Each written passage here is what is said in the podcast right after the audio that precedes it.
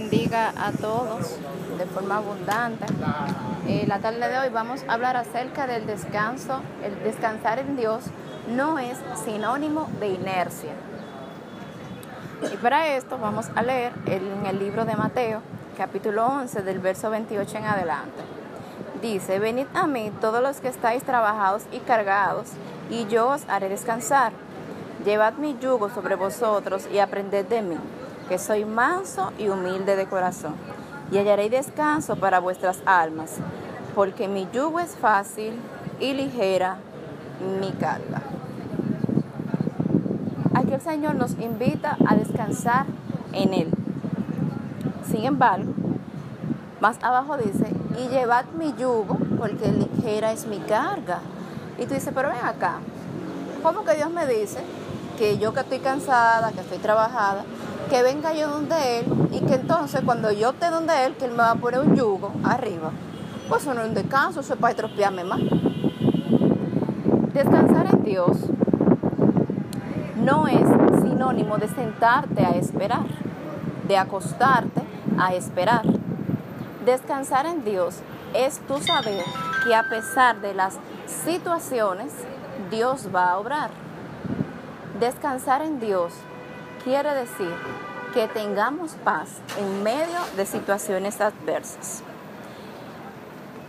En este siglo XXI, en que el mundo gira tan rápido y que no hay descanso, y que el tiempo y las horas prácticamente ya no hay 24 horas, sino que hay menos. El día pasa muy rápido, la gente anda muy angustiada, muy desesperada y no hay tiempo para físicamente descansar, Dios nos invita a descansar en Él. A que a pesar de que la rapidez y como va el mundo tan rápido y como van las cosas, que hay que resolverlo para, para ayer, que hay que hacer las cosas huyendo, que hay que salir de todo rápido y que ya cuando nuestros espíritus y nuestros cuerpos dicen, ya, hasta aquí llegué, ya yo no puedo más ya yo estoy cansada, físicamente, cansada emocionalmente, cansada espiritualmente. Ahí es donde Dios te dice, ven que yo te estoy llamando, ven y descansa en mí. Ahora, ¿cuál es el yugo del Señor? Ser manso y humilde de corazón. No todo el mundo es manso, no todo el mundo es humilde. Por eso es un yugo, porque tú tienes que ponerte eso arriba para tu serlo. Muchas personas no nacen siendo mansas ni nacen siendo humildes. Cuando vienen a Cristo es que Dios les trabaja la humildad y la mansedumbre. Hay gente, personas iracundas que Dios es quien les trabaja el carácter. Son, las, son personas que se dejan trabajar. Y cuando se dejan trabajar, Dios los cambia, Dios los transforma en momentos de que, están ya, que están explotados, que ya no pueden más, dicen, Señor, mira, ya esta situación es tuya. Yo voy a descansar en ti. Ya yo humanamente, ya yo he hecho todo. Ya yo fui allí, ya yo fui aquí y ya yo no puedo más, ya yo no tengo la respuesta humanamente hablando. Yo entiendo que esto solamente lo puedes resolver tú. Y descanso en el Señor. Pero soy diligente en esperar su respuesta. ¿Diligente cómo? orando, buscando la presencia de Dios, en intimidad con Dios. Por eso decimos que descansar en Dios no es sinónimo de inercia, no es acostarte a esperar una respuesta, no es sentarte a decir, ah, bueno, cuando Dios quiera. No, es buscar continuamente que nuestro descanso en situaciones difíciles sea Dios. No ir donde un humano primero, sino que cuando nos sintamos agobiados, agotados, que ya te diga, o sea, ya estoy hastiada de la situación. Que donde primero vayamos sea donde nuestro Dios. Ciertamente, hay momentos en que ya como humano, ya tú dices, o sea, voy a explotar. Sin embargo, Dios nos invita a descansar pero es un descanso en Dios.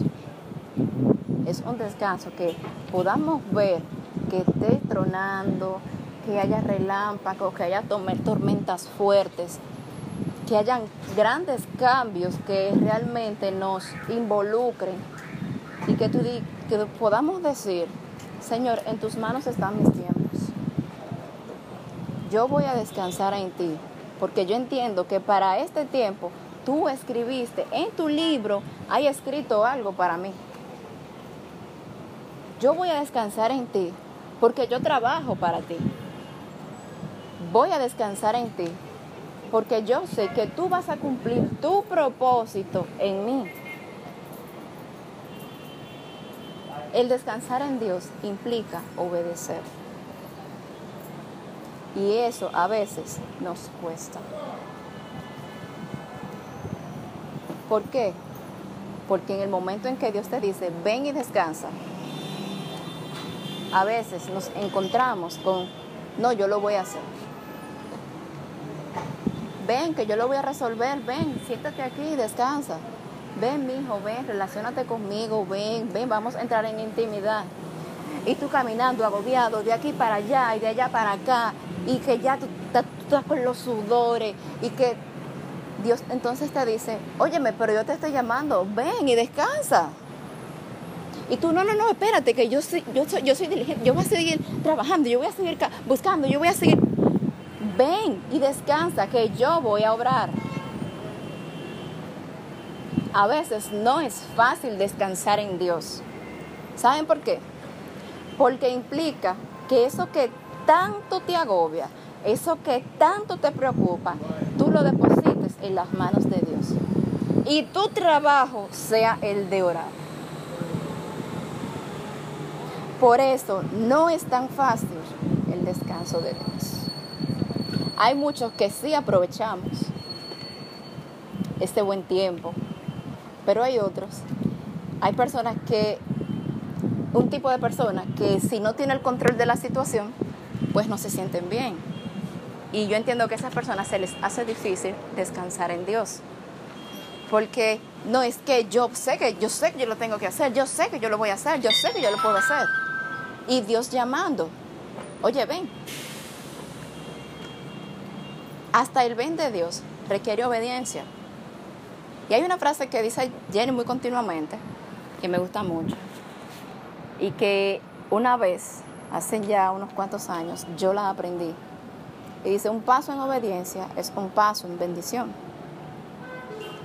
Y hasta algo sencillo como ven, ven aquí conmigo, ese ven de Dios y esa obediencia que tú te dispones a darle al Señor implica mucho. Una, una decisión de sí o no implica mucho. El descansar en Dios implica que tus decisiones tú las pongas en manos de Dios. Que el decir un sí y el decir un no sea parte de que sea Dios que lo diga. De que Él sea que te dé el sí o el no. Nosotros conocemos lo que ahora mismo nuestros ojos ven. Dios no.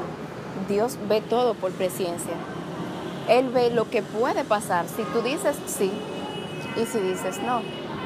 Ahora bien, ¿qué nos resta a nosotros? Decirle a Él, Señor, danos la mejor opción. Hay un árbol lleno de opciones, pero Dios sabe cuál es el fruto que es la mejor opción para ti. Ahora bien, está de nosotros tomar ese fruto que es nuestra mejor opción obedecer y tomarlo, o decidir, o decir lo siguiente, yo creo como que eso no es bueno. Yo creo como que eso no viene de Dios. Yo voy a seguir buscando. En ocasiones, Dios tiene, nos da la respuesta. Y cuando nos parece que o no viene de parte de Dios, o no es la que a mí me conviene, a mis ojos o a mi entender, no es, sigo buscando una siguiente respuesta. Para esto, para eso, para estos, estos momentos, para todo, para todo, para todo, está el Espíritu Santo. Él es quien nos ayuda a discernir. Él es quien nos dice, sí. Él es quien nos ayuda, quien nos guía a toda verdad y a toda justicia. Él es quien nos proporciona, que nos confirma las opciones que Dios nos da. A partir del día de hoy, y digo a partir porque vamos, todo, esto es una aventura diaria. Esto es una aventura en el cual vamos de mano con nuestro Jesucristo y todos los días es algo diferente. Todos los días es una aventura distinta. Para mí, no todos los días son iguales con Jesucristo, no. Todos los días es una aventura diferente. Aprendamos a descansar en Dios y que nuestras decisiones, ya sea sí o sea o no, seamos como Nehemías, que aun cuando estaba en presencia del rey, él oró, él oró a Dios y le dijo o que le diera las palabras necesarias para dirigirse al rey. A veces estamos en un momento crucial, pero en este momento crucial está Dios. Dios no se aparta en ningún momento. Dios no se mueve en ningún momento. Él está en nosotros y con nosotros. La voz apacible del Espíritu Santo la podemos escuchar en todo momento. Porque hay momentos en que uno no puede encerrarse de rodilla ahora. Hay momentos en que tú tienes que decirle, Señor, dime, ¿qué hago ahora? Este es un momento que de sí o no, dime, ¿qué es lo que voy a hacer? Espíritu Santo, confírmame, dime qué es lo que voy a hacer. Que nuestras decisiones sean filtradas por medio del Espíritu Santo y la palabra de Dios. Amén. Antes de terminar, le voy a dar este, este, testimonio que no es, a mí no fue una buena experiencia y fue hace poco. Y fue por, yo ni sé por qué pasó, pero se lo voy a dar todos modos, porque llega a mi memoria. Hace unos días, hace como dos semanas, ¿verdad, Eli? Que yo compré una PC. Al momento de comprarla, eso fue sábado. Al momento de comprarla estaba muy bien, todo muy bien. Nada, yo la dejo en la casa porque está bien. el domingo voy a la iglesia y mi pastor está predicando. Y en un, en un momento eh, mi pastora dice la siguiente frase. Hay generaciones nacionales de ruina y miseria y destrucción que siempre andan detrás de uno. Por esto todo lo debemos de hacer conforme a la voluntad de Dios. Tú pediste permiso para comprar eso. Tú pediste permiso para ir a la tienda. Tú pediste permiso para hacer aquello. Eso fue, yo sentí como si me hubiesen dado un tiro. A, óyeme, de verdad, como un balazo. ¡Pum! En plena, en plena, que me estalló en la frente. ¿Por qué? Cuando yo llegué de la iglesia el domingo, a que ustedes no saben, la computadora no encendió. Y más nunca después de ahí no ha vuelto a encender. Y todo fue por unos minuticos, por unos, unos pocos minutos. En que dije, bueno, Señor, como yo sé que esto, déjame ir. Y fui de un momento y, la compré. Porque era algo, sin, era algo tú dices, pero ven acá, es una computadora, algo sencillo, algo... ¿Por qué tú tienes que ponerte ahora para comprar una computadora? Uno dirá. Pero para todo hay que orar. Para absolutamente todo. Ahora mismo yo tengo un impasse por el que me la vendió, por eso. Y a mí, la verdad, personalmente, no me gustan los impases. Yo prefiero que predicarle la palabra de Dios a toda la persona a tener un impasse con X o Y persona. De verdad no me gusta, pero dada la circunstancia, hubo un muchacho a donde yo fui que me dijo, pero yo no entiendo si fue por arte de magia que a ti se te apagó esa computadora que más nunca he querido aprender. Y yo por dentro, si tú supieras, si tú supieras qué fue lo que pasó.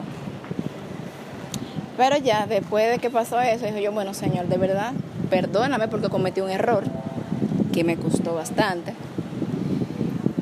Y de siempre, siempre, mira que yo siempre, cada vez que voy a tomar una decisión, trato de filtrarla por el, el Espíritu Santo me diga y que me lo confirme, mira, las veces que sean necesarias. Pero como humanos muchas veces fallamos y eso no es lo que busca el Señor. Amén. Entonces, si a ti que me escuchas y estás agobiado, estás atormentado, no tienes paz, pues Dios en estos momentos te ofrece su paz y te ofrece descansar en Él. La paz de Dios no es la paz que ofrece el mundo, que es una paz pasajera, sino que es una paz duradera. Y si tú quieres tener paz en Dios, yo te exhorto a aceptar a Jesucristo como tu Señor y Salvador. ¿Por qué? Porque Él es el medio que nosotros tenemos de acceder a la vida eterna. Y si esta es tu decisión, yo te invito a hacer esta oración. Repite después de mí. Señor Jesús, yo te recibo como mi Señor y mi Salvador personal. Te pido que inscribas mi nombre en el libro de la vida y no lo borres de allí. Ayúdame a permanecer firme en ti, ayúdame a obedecerte en todo momento. A ti, Satanás, te digo que ya tú no eres mi amo, no eres mi dueño ni mi Señor, porque desde hoy en lo adelante decido pertenecer y permanecer dentro de la familia del reino de Cristo. Dios te bendiga y Dios te guarde.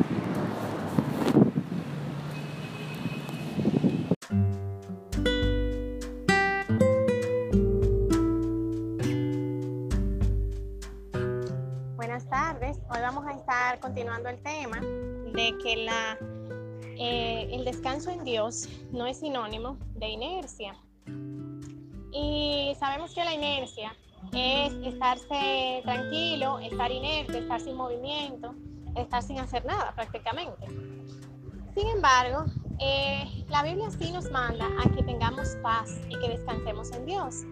Y dice que cuando nosotros tengamos problemas y circunstancias, siempre que cuando nosotros lo pongamos delante de Dios, vamos a recibir esa paz que sobrepasa todo entendimiento. Eso no nos dice que nosotros no debemos actuar. Lo que nos quiere decir la palabra es, mira, si tú tienes una situación, ven delante de mí, pon toda esa carga delante de mí, dice Dios, pon esos problemas, esa situación y yo te voy a hacer descansar. Y la paz que sobrepasa todo entendimiento llenará tu corazón. O sea, antes de tú estresarte con algo, tú debes ponerlo delante de Dios. Y voy a poner varios ejemplos. Si tú quieres hacer una maestría, pero no tienes los recursos suficientes, el dinero suficiente, tú lo pones delante de Dios y no es que tú dejas de trabajar y ahorrar, y no es que tú dejas de investigar dónde dan las maestrías, dónde pueden hacer un descuento, sino que tú lo pusiste delante de Dios y ya no te angustias por eso, ya no dice, concho, no la voy a poder hacer, al contrario, tú tienes paz y tienes tranquilidad porque tú lo pusiste delante de Dios y tú sabes que Dios te va a proveer la oportunidad. Pero si tú te quedas sentada sin hacer nada, aun cuando aparezca una beca, puede que publiquen una beca por el internet o por cualquier medio de circulación. Y tú dices, bueno, ya yo se lo puse en las manos a Dios, Dios me va a proveer. De algún sitio, sí, pero concursa en la beca. Tú no sabes si esa es la puerta que Dios te está abriendo. Y muchas personas pudieran decir, no, porque eso está mañado. Eso se lo van a dar a la gente que son muy de ellos. O se lo van a dar a, a gente que no trabaja, que por lo regular a veces pasa, que se lo dan a personas que no tienen trabajo y eso. Pero participa. Tú no sabes y tú no la pusiste en oración, ¿y si te lo saca tú, la, la beca? ¿Y si te eligen a ti? O sea, el hecho de que tú hayas puesto estas cosas delante de Dios no significa que tú vas a hacer nada. Hay personas igual que a veces se sienten mal físicamente y dicen, Dios me va a sanar. Eso es cierto, Dios puede sanarte. Y se siguen sintiendo físicamente mal y dicen, Dios me va a sanar. Eso es cierto, Dios puede sanarte, pero se quedan en su casa y posiblemente ni siquiera van al médico. ¿Y está bien que yo vaya al médico? Sí, porque Dios le dio a Daniel y a sus amigos don de ciencia. Y la ciencia es la que ha creado la mayoría de las cosas que hoy la medicina utiliza. Está bien que por cualquier quítame la paja yo vaya al médico. No. Está bien que cuando yo vaya al médico yo ponga mi confianza en que lo que el médico me va a decir va a ser lo definitivo. No, porque el diagnóstico del médico no es el diagnóstico de Dios. ¿Está mal que vayas al médico? No, puedes ir al médico, al contrario. Así, cuando el médico te diga, mira, eso que te está pasando, esa presión arterial que está bajita, o cuando el médico diga, eso que está pasando es que te la presión arterial alta, o mira, tiene un indicio de que hay una célula por ahí que no tan bien, que puede ser cáncer. Entonces tú te enfocas en qué orar y comienzas a renunciar a eso y comienzas a declarar el orden de Dios sobre mi vida. Y yo renuncio a todo desorden en mi presión arterial y yo renuncio a todo espíritu de cáncer yo renuncio a todo lo que en mi cuerpo no es de Dios y comienzas y sigues pidiendo Señor sana y no te angustias y piensas que te vas a morir por eso porque tú se lo pusiste en las manos a Dios. Pero no significa que vas a estar sin hacer nada. Yo recuerdo que yo fui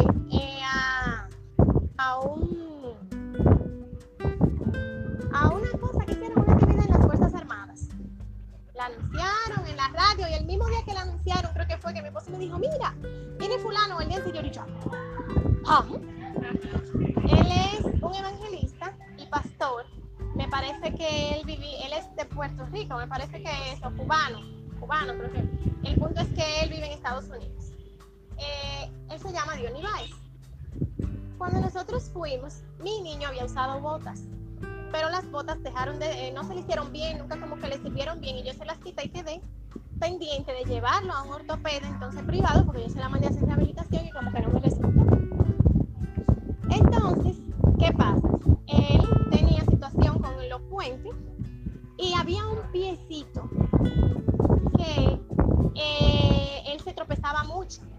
Piecito. El, el, piecito a veces cuando él caminaba o cuando corría se, se iba hacia un ladito y él se tropezaba mucho y se caía mucho. Pues, ¿qué pasa? Que en el lugar están hablando y están diciendo que te pongan la mano en el sitio que él iba a orar por sanidad. Yo, yo sé que esa persona que iba a orar tiene don de sanidad, porque ya yo había visto por internet cómo él oraba por otras personas y las personas se sanaban. Entonces, mi esposo y yo unánimemente tomamos los dos las manos y las pusimos sobre los pies del niño, sobre los pies de mi hijo. Y ciertamente no es que ya él tiene unos puentes arqueados, pero el piecito que hacía que él se cayera mucho, el piecito se enderezó y nunca más se ha vuelto a doblar. Y él nunca más ha tropezado en su propio pie para como él estaba antes. Que descalzo, si se mandaba corriendo, eso era una caída segura. Y yo ahora voy a decir, no, ya yo no lo voy a llevar al ortopeda, no, yo lo voy a llevar porque eh, él necesita sus botitas para que el arco se le acabe de formar bien, pero yo sé que Dios hizo un milagro. Y yo lo reconozco, porque el niño dejó de caerse y el piecito se le enderezó. El hecho de que tú confíes en Dios no significa que tú no hagas. Quizás si yo no hubiera ido a ese lugar y yo digo, no, Dios va a ser, yo había orado mucho por mi niño en mi casa. Habíamos orado por sus pies, pero él seguía cayéndose. Y cuando fuimos a ese lugar y esa persona que tiene don de sanidad ministró, los ángeles literalmente estaban ministrando a favor del pueblo de Dios y Dios estaba ahí, el Espíritu Santo estaba haciendo su trabajo, porque cuando Dios te da un don, Dios te respalda. Entonces, como Dios te ha dado ese don a ese hombre, lo está respaldando. Donde quiera que ese hombre va y ora por la sanidad de las personas, las personas se sanan. No digo que se sana todo el mundo, porque eso también va de mano de la fe, pero se sanan las personas porque lo he visto en video, gente en silla de ruedas, paralítico, levantándose. Y pude ver aquí en mi país, con mis propios ojos, gente sanándose gente que él decía, hay alguien que tiene una bola en un seno de tal forma, Dios la va a sanar y después la gente iba, mire que yo tenía una bola aquí, aquí, en este, sí, aquí, en este seno, mire, toque, toque, no hay bola ahí ya, mire, mire que no hay bola. Y él lo decía antes de que la persona, sino cuando él estaba ministrando, antes de que la persona pasara a dar su testimonio. Obviamente no conocía a nadie de los que estaban ahí porque él acababa de llegar al país. Creo que le llegaba ese video el El punto es que nosotros debemos entender que cuando descansamos en Dios y confiamos en que Dios va a hacer algo, no significa que nosotros no vamos a hacer nada. ah, yo estoy orando por mi matrimonio. Pero yo me voy a quedar sentada en mi casa porque el siervo de Jehová va a llegar a mi casa, me va a tocar la puerta me va a pedir matrimonio. Usted ora y coja para la iglesia y coja para todas sus actividades. Obviamente, eso va a depender del hombre que usted quiera. Si usted quiere un machote de hombre, como hablan por ahí, que hace, que resuelve, que vira, que torna, que se lleve el mundo por delante, coja para la discoteca que ya te lo va a encontrar. Sí, un macho alfa, como acabo de decir aquí. Usted lo va a encontrar ahí. Ahora, si usted quiere un hombre bueno, de hogar, de familia, temeroso de Dios, coja para una iglesia, coja para sus conciertos cristianos, coja para sus actividades cristianas, que, por, que en algún momento usted lo va a encontrar. No le estoy diciendo que usted coja para todas las iglesias que le inviten y usted esté en el medio, porque no, porque yo me estoy buscando el siervo. No, tampoco. Porque entonces usted está queriendo hacer más que Dios. Y en la Biblia hay un ejemplo de una persona que decidió hacer más de lo que realmente debía hacer, que fue el rey Saúl. Hay varios ejemplos, pero yo voy a hablar solo de ese. Que estando en un momento en que todo el pueblo se reunió por cuestión de guerra, estaban esperando al sacerdote Samuel para hacer un sacrificio. Y ya hemos escuchado varias veces aquí la historia de que Saúl se desesperó porque todo el pueblo estaba enardecido y Samuel no acababa de llegar. Y él, como para no perder, que el pueblo se desalentara, varios días tenía el pueblo ahí, Saúl hizo el sacrificio. Y cuando Samuel llegó, le dijo, ¿qué hiciste? Un sacrificio locamente acecho.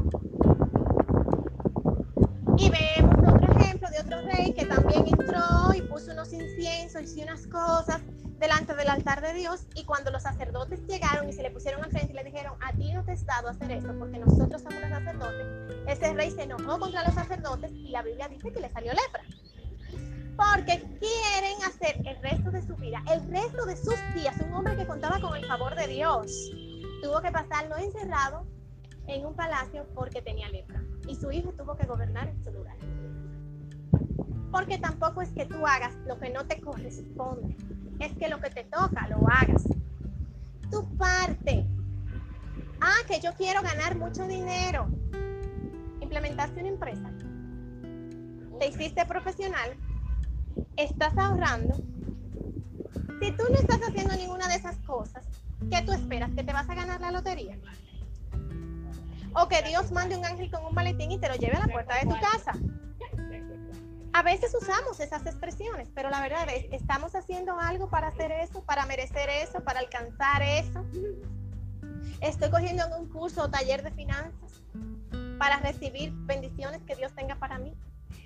Ah, que en mi trabajo no me toman en cuenta, pero vete a ver cuáles son los requisitos cuando mandan por correo electrónico, por lo que sea, cuando hay una nueva posición, cuáles son los requisitos de la posición. Cumples con los requisitos, porque si tú cumples con los requisitos y participas y tú oras, y no te escogen, posiblemente quizás tú puedas decir, no me están tomando en cuenta. Pero si tú no cumples con los requisitos que están ahí y tú no participas y tú no oras, entonces no digas que no te están tomando en cuenta, di que tú no has hecho tu parte. Ahora, si cumpliste con los requisitos, deposita. No digas en todo tiempo, no, porque este concurso está mañado, ya ellos tienen su jefe.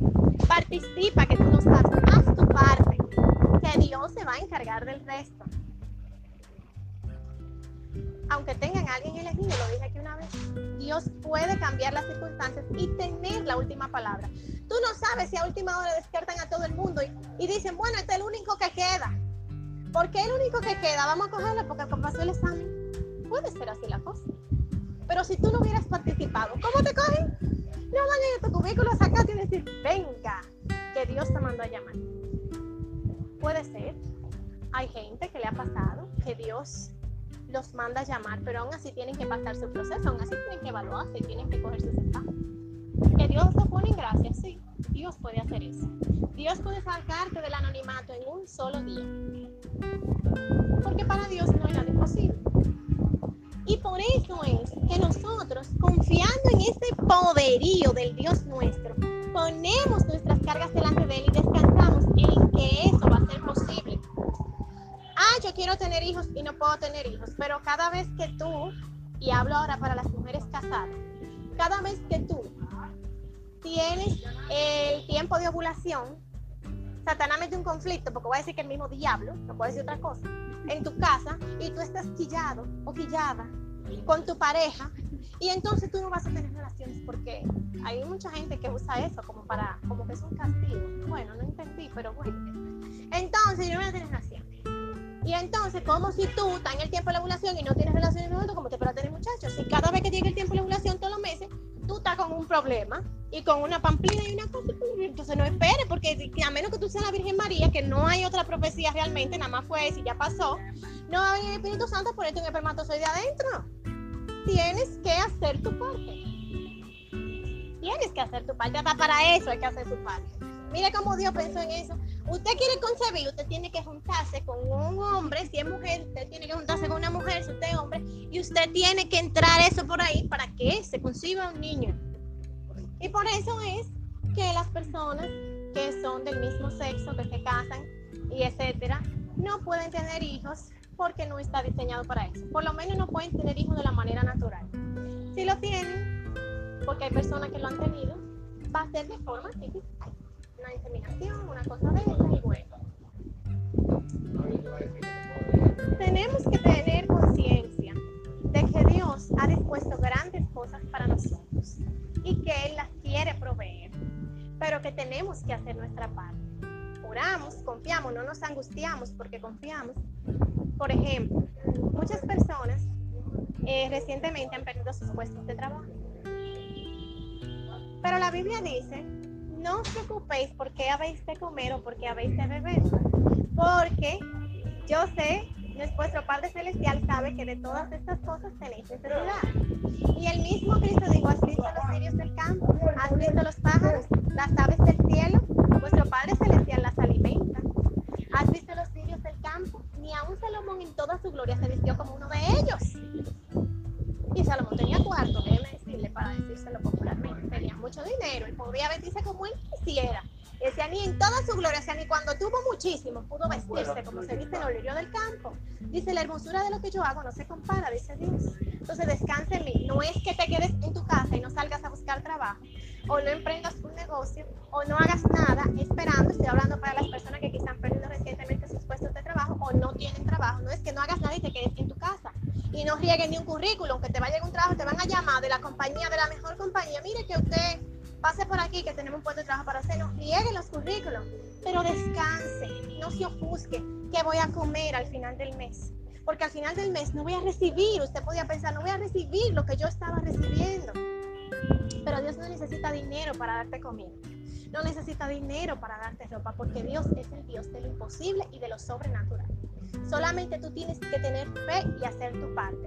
¿O acaso no ve Dios cuando tú te esfuerzas? Dice el libro de Proverbios en el capítulo 24, un poco de dormitar, un poco de poner sobre una y otra las manos, así como caminante vendrá tu necesidad y tu pobreza como hombre armado. Si tú no riegas los currículum, si la persona que está desempleada no hace su parte, no es verdad que Dios lo va a bendecir y al final del mes le va a mandar la comida y le va a mandar el abrigo y le va a mandar todo. Ah, porque yo estoy confiando en Dios y descansando en Dios. No, usted está viviendo por la fe del otro que sale todos los días a regar el currículum y a trabajar. Ahora, si Dios ve tu esfuerzo, Dios te va a recompensar aunque no lo consigas el trabajo, pero Dios está viendo tu esfuerzo. Que muchas, o esta predica me trae a colación una vez que hermano también predicaba acerca del mensaje que es por accionar es que tú ores, porque hay que orar para pedirle a Dios, pero también tú tienes que accionar y era como ese verbo conjugado entre esas dos acciones, esos dos verbos en uno. Entonces no es que tú no tengas fe, porque hay que creer y hay que pedirle a Él, pero también la fe sin obra es muerte. Tú tienes que accionar, porque si no, no estás, ¿dónde está tu fe? ¿Dónde está tu acción? ¿Dónde está tu... Hay que ser diligente. En pocas palabras, hay que ser diligente y el Señor le, gusta ver un, un, siervo que esté dispuesto y que en realidad vea que eso que le está pidiendo lo desea tanto que está accionando por eso, que de verdad, porque hay ay, sí, yo lo quiero decir, Señor, por favor, dámelo, y así, holgadamente o sin hacer, sin hacer nada, dámelo, ven que yo necesito, ven, tráemelo. No, el Señor le gusta ver tu diligencia, le gusta ver que tú te pones en acción, que tú dices, sí, Señor, yo te pido que tú me des el favor de yo poder hacer esto o aquello él te va a abrir los caminos, te va a abrir las puertas, porque está viendo de que primero vas antes a sigue. Pero estás accionando, o sea, te estás levantando de ahí y estás haciendo ese verbo conjugado, por accionando. Si alguien quiere decir algo más.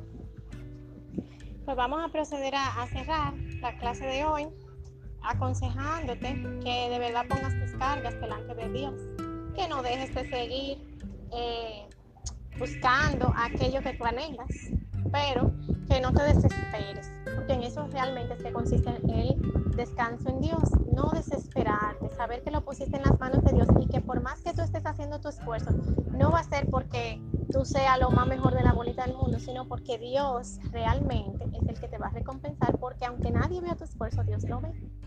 Y eso lo hablo hasta para las personas que en su hogar hacen muchos esfuerzos y a veces sienten que las personas que viven con ellos no los reconocen, pero realmente Dios lo ve. Y de Él viene su recompensa. Si tú quieres aceptar a Cristo como Señor y Salvador, si quieres comenzar a descansar en Dios plenamente, el primer paso es confesar a Cristo como Señor y Salvador y solamente tienes que repetir esta oración después de mí, lo cual eh, significaría el primer paso. Señor Jesús, en esta hora te recibo como mi Dios, como mi dueño, como mi amo y como mi Señor. Renuncio a todo lo que no es tuyo.